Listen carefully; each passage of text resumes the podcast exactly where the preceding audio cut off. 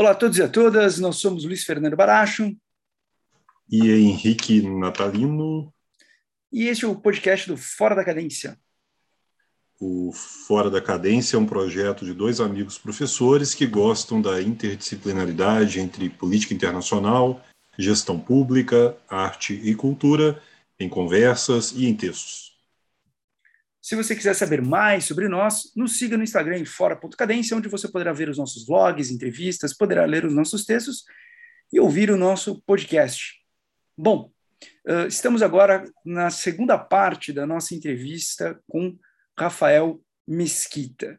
Eu vou só aqui fazer uma breve apresentação do nosso convidado. Se eventualmente você está ouvindo este podcast e não ouviu a primeira parte, mas eu já digo: se você não ouviu a primeira parte, volte e ouça a primeira parte, porque é maravilhosa, mas vamos lá. Rafael Mesquita é professor adjunto de Relações Internacionais da Universidade Federal de Pernambuco, doutor e mestre em Ciência Política pela mesma instituição, graduado em jornalismo pela Federal de Pernambuco e administração pela Universidade de Pernambuco. Pesquisador do Núcleo de Estudo uh, de Estudos de Política Comparada e Relações Internacionais, NEP, da Universidade Federal de Pernambuco, uh, Associate Research Fellow do Giga Institute, em Hamburgo, na Alemanha, no programa Power and Ideas.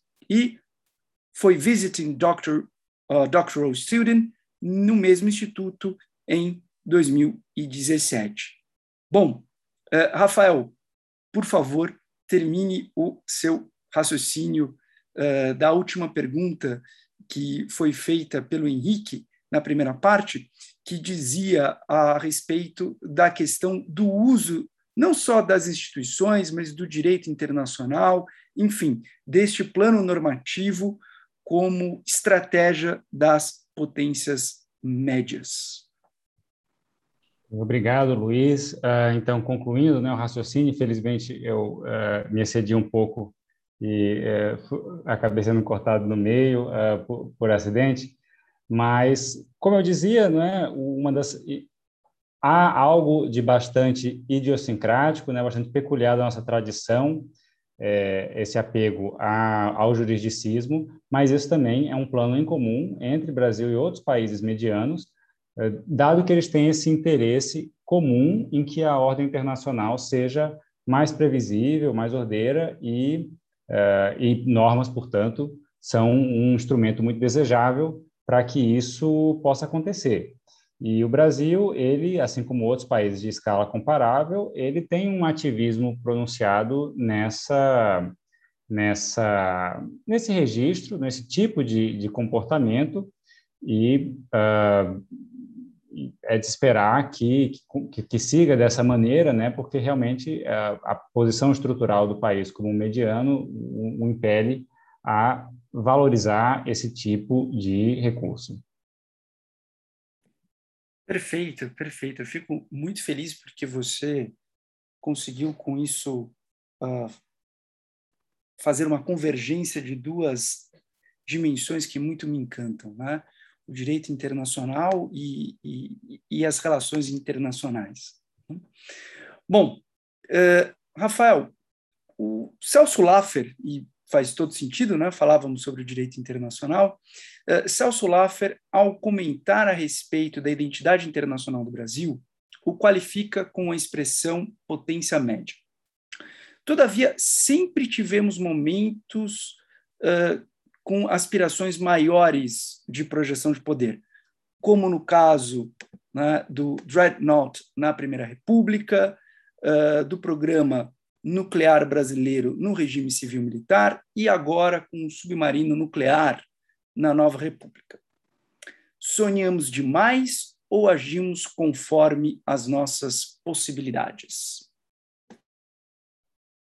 Ok, Luiz. É, de fato, é, o Laffer é um né, dos que vai com é, sem, sem, muito, sem muita ambiguidade, né, de maneira bastante direta, classificar o Brasil como uma potência média. Em particular, ele encontra aí uma certa virtude em fazê-lo, porque isso daria ao Brasil, por exemplo, credenciais de um país mediador. Uh, ele destaca, uma passagem lá no seu livro da Identidade Internacional do Brasil, que, uh, bom, o nosso mundo ele tem uma desigualdade muito grande entre os estados, né, entre os mais ricos e os mais pobres, e o Brasil, sendo um mediano, ele está aí numa posição privilegiada para dialogar entre os dois mundos, entre o norte e o sul.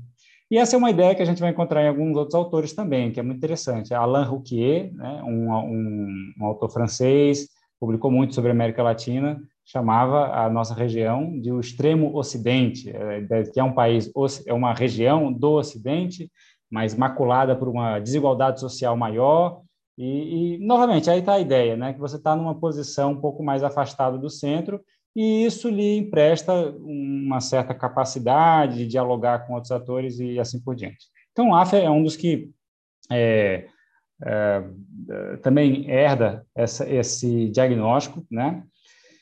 E um, isso, para ele, se traduz em uma certa expectativa de papéis que o país poderia desempenhar. Por exemplo, essa habilidade de mediação, digamos, ou de interlocução entre norte e sul, ricos e pobres, e assim por diante.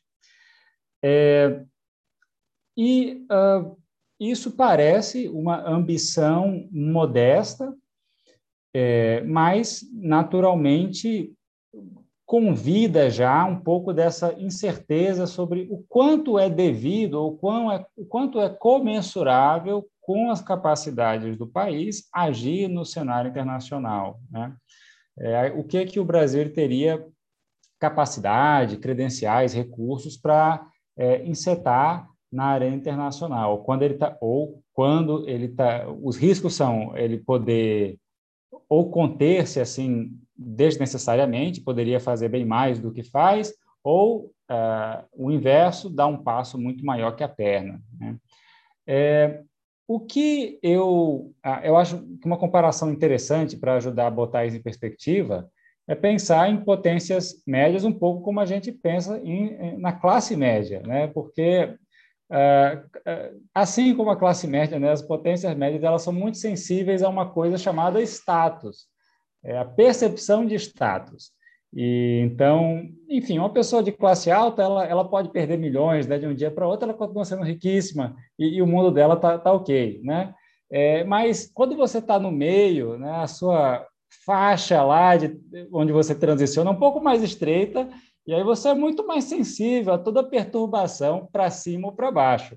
Então, se você é classe média, você é muito sensível para que, se alguém lhe diz que você é classe média baixa, né, você talvez se considere classe média um pouco mais alta, mas no final a diferença aí talvez seja só de uh, uns 500 reais a mais ou a menos na renda, não é tanta coisa, mas como a gente mora num mundo mais estreitinho, né, somos um pouco mais sensíveis a essa questão de status do que os super ricos, digamos.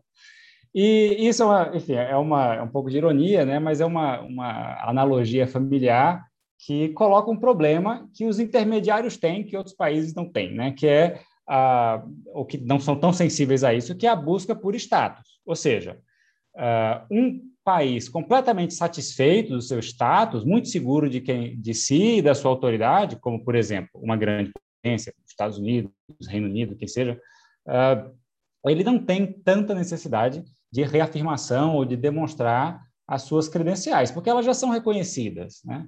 Uh, um país uh, muito fraco, paupérrimo, uh, ele tem, na verdade, certo, não vou dizer benefício, mas assim, há uma há incentivos para que ele não, não seja percebido como mais do que é.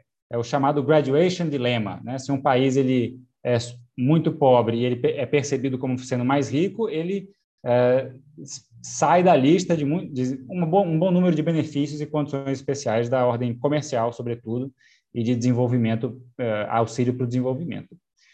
É, mas aí o meio, né? O meio, ele uh, estaria habilitado a galgar um status maior e tem um pouco menos de segurança sobre o status que lhe é devido. Então, a gente encontra entre países medianos um, uma sensibilidade maior, uma movimentação maior para fazer coisas no sistema internacional que redundem em apreciação, que redundem em uh, aumentar a sua reputação, a percepção do seu status no sistema internacional.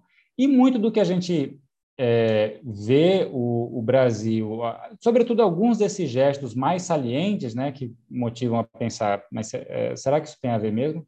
Muitas vezes eles podem ser vistos sobre essa lógica, né, de aumentar o status do país, uh, porque essa questão é um pouco incerta. Talvez nós merecêssemos mais distinção do que temos, mas como se determina isso? Né? Só, só os outros né, que podem dizer o quanto você vale, assim, é, lhe conferindo as devidas comendas, as devidas apreciações.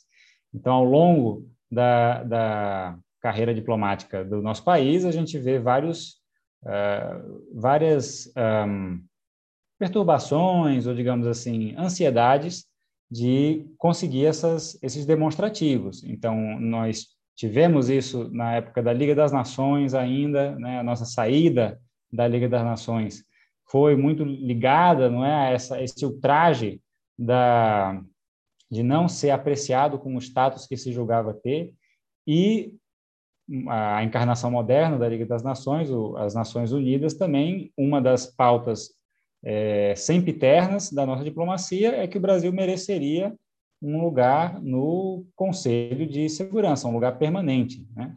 E a lógica é mais ou menos parecida. É uma ideia de que o, o país ele é merecedor de um status maior do que o que ele tem hoje.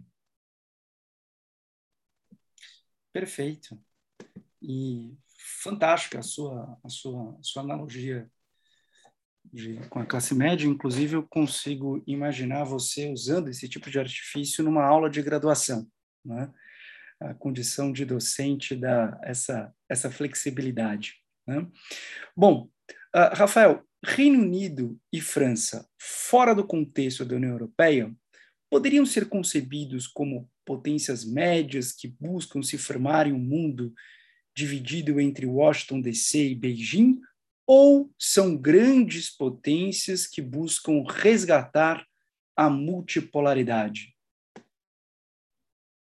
Bom, Luiz, eu é, pessoalmente os classificaria como grandes potências, né? Porque eles, mesmo fora do contexto, vamos dizer, do, do poder agregado que a União Europeia dá, é, eles ainda têm comendas, né, como eu dizia, marcadores que mostram que eles são países que estão em outro ranking que outros medianos, como o Brasil, não estão. Uh, assento permanente no Conselho de Segurança, armamento nuclear, uh, foram mestres coloniais, né? Então isso gera uma influência incomensurável, assim, que nós não temos nada parecido, né, do nosso lado. Você ter uma irradiação comercial, cultural, é, em tantas partes da África e da Ásia, uma coisa que nós, é, que outros países, né, certamente não poderiam replicar. Então eu, eu, eu os classificaria como grandes potências ainda, uh, mas não são superpotências, né? Essa é uma outra categoria que que uh, uh, presentemente só uma e há todo um debate aí sobre se a China já é ou não uma superpotência a essa altura. Uh, mas eu então eu os classificaria como uh, o Reino Unido e a França como grandes potências e mas o, o, curioso é porque mesmo sendo grandes potências eles se encontram numa sentindo pressões análogas a de outros países como os medianos que é estar no meio dessa tensão entre Washington e Pequim que vai que se transmite mais e mais para todos os, os, cantos do globo. Então, nós vimos que isso tocou, por exemplo, a, a geografia é um pouco diferente quando a gente pensa nas relações uh, internacionais contemporâneas, porque às vezes a distância se mede, por exemplo, em, é, na, em cadeia de valor. Então, o Reino Unido ele já estava uh, enfim, chegou mais próximo, de, mais rápido para eles a necessidade, por exemplo, de decidir a sua tecnologia 5G e tal. Então, a geografia aí tem a ver com telecomunicações. E eles sentiram, então, a pressão de fazer uma escolha eh, sobre o modelo. E esse e isso aponta, não é que eles não que eles não estão no topo da hierarquia, mas eles estão entre Washington e, e Pequim, tendo de escolher um lado, né? Para um caso como o Reino Unido e, e a França, é, nós não podemos prognosticar, né, assim, é, com perfeição, mas há uma tendência muito natural que são grandes países que tenderiam a gravitar em torno da liderança americana, por vários motivos, né, assim, o vínculo é, transatlântico ele é histórico, é muito denso, é, então há todos há uma série de razões pelas quais França e Reino Unido tendem a assim, gravitar mais no sentido de Washington. É, embora a França, né, também é, é, bom que você tenha pego esse exemplo, porque ela também tem uns arrobos uh, golistas aí da sua independência, que é sempre muito interessante é, acompanhar. E, enfim, eles são países que tenderiam, como eu dizia, né, com mais naturalidade a, a gravitar em direção a Washington. É, mas ainda assim, nós vemos dentre as grandes potências europeias, potências destacadas europeias, essa essa preocupação, esse desconforto de ser forçado a tomar tais decisões, a escolher lados. Outro caso notório foi o da Alemanha, né, que uh, já não com a China, mas com a Rússia, que é um país bem mais fraco do que a, a, a Rússia, bem mais, mais fraca do que a China hoje em dia, mas coloca esse mesmo tipo de pressão de escolher lados, e a Alemanha buscava, de alguma maneira, não seguir de forma muito automática os Estados Unidos, diversificar uh, e ainda assim não fechar as portas para a Rússia uh, nesse, nesse sentido. E, a conclusão que se tira é que essa decisão ela vai tocando um a um os países uh, menores, né? E é isso que motiva muito desse pensamento de uma nova Guerra Fria, que eventualmente em um e outro campo esse tipo de divisão de esferas de influência, de lealdades, ela vai chegar em, em, em várias regiões, né? É, nós podemos falar mais sobre isso numa pergunta específica sobre o caso brasileiro, mas também, né, aqui é, muitos observadores já se perguntam sobre é, e o Brasil terá de tomar partido em um certo momento quando chegar a nossa vez, por exemplo, de determinar o padrão é, 5G, nós, nós vamos ter forçados a uma escolha similar, né? Então, o que é importante destacar é que uh, esse tensionamento nos níveis mais altos ele está se irradiando para todos os níveis inferiores né, do sistema, com, com, chegando mais rápido para alguns, mais devagar para outros. Perfeito, perfeito. É, essa pergunta ela foi, foi, foi pensada é, como um desdobramento de um, de um do último, é, o penúltimo, né, agora, né, o penúltimo podcast uh, eu fiz com, com o Henrique, que falávamos sobre um aumento da tensão entre Londres e Paris. Né? Uh, Londres usando o argumento uh, de buscar uma maior autonomia né, como uma das justificativas para o Brexit, mas tão logo né, uh, reconquistou, entre aspas, essa autonomia, né? ele volta com uma estratégia né, de um laço maior com os Estados Unidos. Né? E isso ficou, por exemplo, muito claro né, uh, no, no AUKUS né, e, e, na estratégia em relação ao submarino nuclear para a Austrália. E no caso da França, né, como você uh, muito bem colocou, e nós falamos disso, né? Uh, sem dúvida, a, a, França ela aumenta a sua capacidade de projeção a partir do momento que, enfim, ela está na, na, na União Europeia, mas a França sempre teve né, essa política de grandeur, né, essa política de grandeza, né, como você muito bem aqui colocou, né, essa vertente gaulista, né, que nunca que nunca se perdeu. Né? Só uh, olhar, por exemplo, a participação muito ativa da França em missões de paz no continente africano, muito mais até do que do que o Reino Unido, né? E como fica essa essa essa colisão? Isso me lembrou um pouco uh, de uma obra que já fez mais sucesso, mas eu acho interessante a obra, ainda que ela não tenha, uh, digamos, o, o fôlego metodológico uh, do seu doutorado ou do doutorado do, do, Henrique, mas a obra é O Segundo Império, do, do Paragcana, e o argumento do Paragcana era justamente um mundo com três grandes potências, né? Washington DC, Pequim e Bruxelas, e a grande disputa seria pelas potências médias. Então, o, o, a, a grande disputa dessas três, digamos, superpotências seria buscar trazer para sua esfera de influência né, essas, essas, essas potências médias. Mas o que você colocou, acho perfeito, né, é que existe um, um, um escalonamento. Né? Da mesma forma que nós temos o, escalo, o escalonamento nas potências médias, você até brincou, né, uma classe média média, uma classe média alta, uma classe média baixa, também entre, entre as grandes potências uh, nós temos esse, esse escalonamento. Uh, já que você deu a deixa e ainda temos um pouquinho de tempo aqui, né?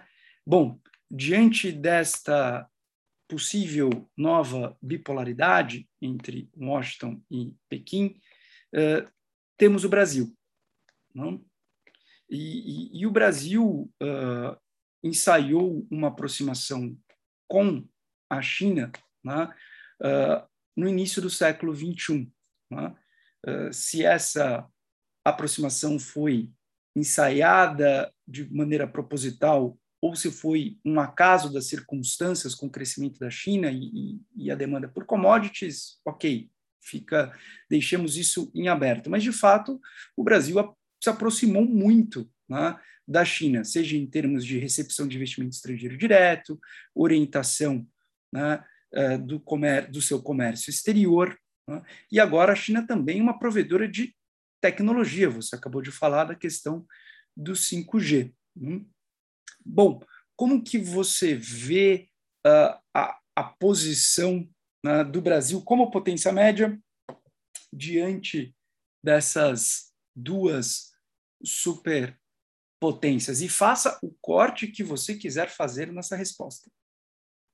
Ok, Luiz, obrigado. É, o, uma das características que acompanha de longo prazo né, o Brasil, por, por conta do seu tamanho, da sua geografia até, esse fato dele estar afastado, vamos dizer, do, do epicentro da política mundial, dos grandes eventos. Eu creio que é Seixas Correia que faz esse argumento. E isso nos serviu muito bem para algumas coisas. É, você está afastado do, do, dos hotspots, né? ele dá uma, uma certa folga e, uh, e isso tem suas benesses né, para o Brasil. O, uma das consequências é que quando há um aumento de tensões, o país ele tem uma certa margem para não se envolver muito frontalmente e quando o faz de uma maneira seletiva, é, estratégica, autointeressada. Então, a literatura já apontou né, algumas vezes quando o surgimento de uma tensão global eh, convoca, torna necessária o alistamento de recursos, de lealdade, de cooperação da parte do Brasil, e que isso normalmente é, é aproveitado de maneira estratégica, né? É, o exemplo é, é, clássico, né? A diplomacia pendulada da era Vargas, né? Que é, simpático ao eixo, mas claro, vamos com os americanos em troca do, da devida remuneração por essa lealdade. Então, uh, um termo que você encontra às vezes na, na literatura para descrever esse tipo de comportamento é o tertius gaudius, né? ou seja, o terceiro que é, se deleita, o terceiro que fica achando bom. Né? Existe uma, um, um, problema, uma, uma tensão, mas você é um terceiro afastado e você talvez pode se beneficiar daquilo de alguma maneira. É, e isso é uma, digamos, muito debate hoje sobre o lugar do Brasil nessa tensão entre Washington e Pequim, ele, ele é animado um pouco por essa, essa visão. A ideia de que, olha, nós, é, na, essa escolha ela não se impõe, nós podemos nos aproveitar é, dessa tensão em nosso benefício, porque a nossa lealdade, a nossa uh, cooperação, ela vai ser mais valorizada. Quando, por exemplo, havia só influência norte-americana, é, não tínhamos opções, agora temos. Então, há um pouco dessa leitura. É, eu acredito que isso se verificou ao longo da década, certo? Acho que boa parte da, justamente dessa asserção maior do Brasil, é, ela teve um pouco assim de facilidade, de, de benefício de haver opções. Mas é, eu tenho minhas dúvidas sobre até quando isso é sustentável. Porque a, lógica é que se essa tensão ela vai se adensando, ela vai penetrando cada vez mais espaços da vida internacional. Então, se você lê, por exemplo, o que, se, o que os comentários sobre a política externa dos países do Sudeste Asiático, né, uh, as Filipinas, o, a Malásia, enfim, também havia um pouco dessa expectativa. Não, vamos nos aproveitar enquanto é possível do, do conflito deles para procurar a melhor e mais satisfatória posição para nós. Mas uma hora a, acabou a margem, né? Uma hora realmente a escolha ela se tornou mais tensa, mais uh, dura para os países e eu não, não vejo por onde, assim, salvo coisa fortuita, isso talvez não se imponha no caso brasileiro, certo? O, o interesse uh, chinês no continente ele não é trivial, porque há uma demanda de alimentos muito grande da, da parte da China, então isso confere contornos estratégicos para a nossa região. É, e, uh, enfim, eu sou da, da opinião que a, a ideia de uh, aproveitar, se desfrutar, assim, digamos, da atenção dos terceiros, ela vai até um momento. É, tal, não, não tardaria muito até que uma é, escolha mais clara, mais frontal, ela se apresentasse, salvo algum desenvolvimento exógeno, né? alguma coisa que mudasse essa dinâmica de, de curso. Né? É, e, então, eu, esse é um pouco do, do, do meu prognóstico, né? claro, é, futurologia é uma coisa muito arriscada, mas é, observando o que tem acontecido em outras regiões, é, não, é, eu acredito que essa lógica de esferas de influência é, temos por onde esperar que ela também se manifeste de maneira mais candente na América Latina. E o Brasil ele seria um lugar um pouco, vamos dizer, óbvio, ou de, é bem possível aguardar que isso chegue no Brasil, é, primeiro que em outros lugares na região, porque nós somos uma economia grande e, justamente por isso, bem mais penetrada por esses atores externos, tanto os Estados Unidos quanto a China. Perfeito, perfeito. Bom, é, já encaminhando para o fim dessa segunda parte da entrevista, nosso 31 podcast, eu, eu, vou aproveitar a, a minha condição aqui de via média entre Rafael e Henrique, e vou fazer aqui uma, uma, uma propaganda, né? É, principalmente para vocês que estão nos ouvindo, que são estudantes de relações internacionais, uh, seja na graduação, especialmente na graduação, mas eventualmente também uh, na pós-graduação, na pós-graduação stricto sensu, né? eu sugiro fortemente, recomendo fortemente a leitura não só na, uh, do doutorado do Rafael Mesquita, Liderança Regional em Perspectiva Comparada, Brasil e Turquia, pelo tema em si, que é muito instigante, tá? uh, mas eu também recomendo pelo maravilhoso desenho de pesquisa do doutorado do Rafael. Hum? e me parece que o Brasil agora, em termos de estudos de relações internacionais, nós estamos agora passando por uma fase de amadurecimento dos estudos de relações internacionais. Tá? Nós tivemos aquele momento do, digamos, o monopólio de Brasília, quando ah, era em Brasília ah, que se tinha ali ah, um Instituto de Relações Internacionais, depois com a graduação na Pontifícia Universidade Católica de São Paulo, né, começamos a ter outros polos, né? e daí tivemos né, vários cursos, seja cursos de graduação, pós-graduação, também podemos lembrar o curso de pós-graduação da Pontifícia Universidade Católica do Rio de Janeiro, né? uh, e nós tivemos um, uma, um aumento em escala né, uh, do estudo das relações internacionais. E agora eu digo que as relações internacionais elas passam no Brasil por um momento de amadurecimento de pesquisa cada vez mais nós temos uh, artigos mais bem desenhados, mais maduros, com estratégias de pesquisa né, mais bem elaboradas. E, para aqueles que gostariam de uh, se deparar com um excelente desenho de pesquisa, principalmente de um viés uh, mais quantitativo, que trabalha com a ideia de uh, variáveis dependentes, variáveis independentes, que busca né, fazer mensurações. Esse trabalho é, é, é, é, maravilhoso.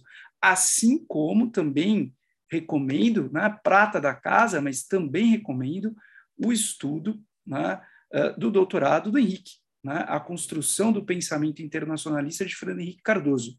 Não só também pelo tema, que é muito interessante, mas por um desenho de pesquisa já na área qualitativa muito maduro. Tá? Então, eu aqui, como eu disse, né, como via média, né, eu convido a todos vocês, principalmente vocês que são estudantes, né, e não sabem muito bem né, como abordar temas que, que, que eventualmente uh, os instigue, deem uma lida nesses dois doutorados. Já aviso que, assim, deem uma lida nas férias, né? Porque juntando os dois dá umas 1.300 páginas. Mas, de qualquer forma, né, a parte metodológica fica um pouco mais enxuta, né? Vocês vão ficar só com 300 páginas. Né? Mas é isso. Rafael, Ô, Luiz, muito obrigado. Claro, rápido, rápido, rápido, rápido, rápido, Pedindo o Luiz aqui a, a palavra rapidamente. É, quando eu mandei para o Rafael algumas semanas a tese de doutorado, né, para um é, encontro que nós tivemos na aula do Rafael, né, na Federal de Pernambuco, né, sobre é, desenho de pesquisa, né, entrevistas é, é, semi-estruturadas, né, que nós conversamos um pouco, eu fiquei pensando, meu Deus, que vergonha minha, 600 páginas, mandando para ele aqui, isso aqui, e eu é, me penitencio aqui de não ter feito um corte. Aí eu vou dar uma olhada na dele, tem 605 páginas também, espelha, né? mais ou menos isso que a gente conversou aqui, é, tentar fazer uma tese para nos dar aí bastante material para a gente continuar trabalhando, né? Para continuarmos aí tendo é, fluxo, né? Depois das respectivas defesas, né, Rafael? Acho que foi por aí. Exato, Henrique. Por isso eu, eu não comentei nada do tamanho da sua tese, né? Para mim está o tamanho normal. tá Luiz, você tem que superar agora, hein? Não, Desafio para você. Essas, essas pessoas que são muito inteligentes, a, a, a tinta e o papel não, não, nunca são suficientes. Bom, Rafael, eu gostaria então de agradecer né, a sua presença aqui. Muito obrigado pela, pela gentileza de nos dar uh, quase duas horas do seu dia e, e poder conversar aqui conosco. Luiz Henrique, eu agradeço o convite de vocês. Para a honra foi toda minha, né? Muito feliz em poder uh, trazer esse tema da minha pesquisa, né, para compartilhar com vocês. Espero que o, o, conteúdo tenha sido proveitoso também para os ouvintes. É, infelizmente, nos falha também o tempo para comentar sobre esse último ponto que você levanta, né? O desenvolvimento da área das RI no Brasil, que também é um tópico que uh, eu me interesso muito, né? É, essa, essa evolução, de, por exemplo, como a utilização de métodos quant e métodos quali ela está evoluindo no nosso campo, isso está nos habilitando a fazer uma produção acadêmica mais plural, mais balanceada e habilitando os estudantes da nossa área para uh, processar, compreender a literatura que se produz mundo afora, né, que é tanto quali quanto quant que se pesquisa RI de forma diferente fora do Brasil, né? E a gente tem que ser letrado sobre, enfim, como é que esse pessoal pensa e tal. Então, também é um tema é, muito interessante, mas fica para outro dia. Então, é, agradeço mais uma vez o, o, o, convite e, enfim, sucesso para a próxima emissão aí. Não sei se essa é a última do, do ano, né? Mas já me sinto bastante honrado aí de ser a trigésima, né? E para nós é um prazer é, duplo, né, de encerrar aqui quase é, mais umas duas a gente encerra o ano é, com um professor aqui da Federal de Pernambuco, colega, né, e uma pessoa aqui que agrega, né, ao fora da cadência aqui com uma visão, uh, não é, que tem uma profundidade muito grande sobre o estado da arte das relações internacionais, né? Já fica o convite aqui, Rafael, para ano que vem a gente marcar uma próxima rodada de conversa aqui em 2022, é, porque esse tema ele né? Ele permite aqui vários, vários, vários podcasts, né? Então já fica aqui o pré-marcado aqui o convite, né? Para em breve nós marcarmos aí é, uma nova conversa aí, aqui no Fora da Cadência com você. Combinado, então. Tá, João. Luiz. Obrigado a todos e a todas e até a próxima. Lembrando sempre o recadinho final: se você gosta do que nós produzimos, se você gosta dos nossos textos, dos nossos podcasts, dos nossos vlogs, por favor, divulgue em suas redes, é sempre de uma enorme ajuda. Até mais e a todos e a todas uma ótima semana. Ótima semana, boa noite, grande abraço a todos. Tchau, tchau.